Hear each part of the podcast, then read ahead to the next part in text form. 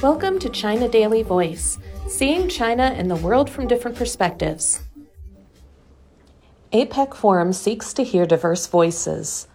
Vulnerable communities around the world often suffer the first and worst blow of industrial pollution and climate change, and thus need better representation in climate policy discussions and decision making processes, experts and officials said.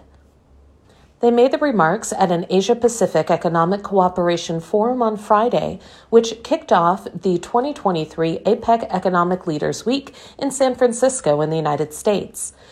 The APEC Multi Stakeholder Forum marks the first time a diverse multi stakeholder dialogue is being organized during the APEC week. As a groundbreaking initiative, the forum addresses the local impacts of climate change and just transition on the region's diverse communities. The forum has brought together more than 150 representatives of sustainable businesses, private organizations, including charities and indigenous groups, and young people's and women's groups from APEC economies. Key topics being discussed at the forum, which runs in San Francisco through Monday, include community level actions, transition experiences of Indigenous people, voices of youth, public private partnerships, and innovative low carbon solutions that are inclusive.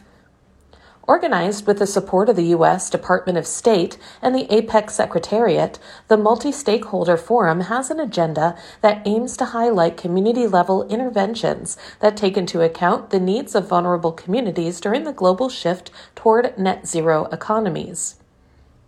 Enabling a transition to low carbon economies throughout the region, which grapples with the aforementioned issues, is a key U.S. APEC priority, according to the organizers.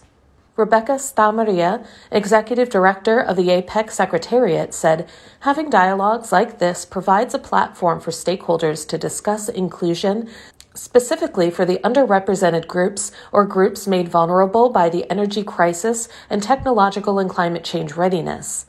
The APEC has some policy options, spanning from support for access to decent work to comprehensive structural reforms, to ensure that we have policies that promote sustainable practices and social safety nets, Maria said. According to the speakers at the forum, the APEC economies are wrestling with a broad and complex structural reform challenge of decarbonizing the world's supply chains, energy supplies, and transportation systems. So it is imperative to address the local impact of this transition on the region's diverse communities from a grassroots perspective, they emphasized. California Attorney General Rob Bonta said there are vulnerable communities around the world that are overburdened, do not have enough resources, and are hurt first and worst. They live at the intersection of poverty and pollution and are deserving of commitments and investments, support, and us seeing and valuing those communities, he said. What we truly need if we want to be successful is to ensure a transition toward a greener future is the topic of our conversation. A just one, a just transition, and an equitable transition that includes all communities and includes our workers, Bonta said. Fighting against climate change requires a strong commitment to addressing the inequities that have caused vulnerable communities to be hurt first and worst by its impacts, he said. Ambassador Matt Murray, U.S.'s senior official for APEC, said Although the impact of climate change affects everyone, it does not affect all communities equally. Some in the APEC region, often those who have not historically had the opportunities to participate in making decisions to address the climate crisis, experience greater suffering, Murray said.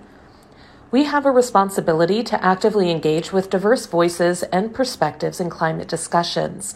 By bringing all groups' unique experiences and knowledge to the table, we can find the most effective solutions for climate adaptation and mitigation for all, he added. Gloria Duffy, co president and CEO of the Commonwealth Club of California, said the Pacific Basin is our common home, which ties us together through trade, identity, the movement of people, our security, our common environment, and especially the way the challenges of climate change are met.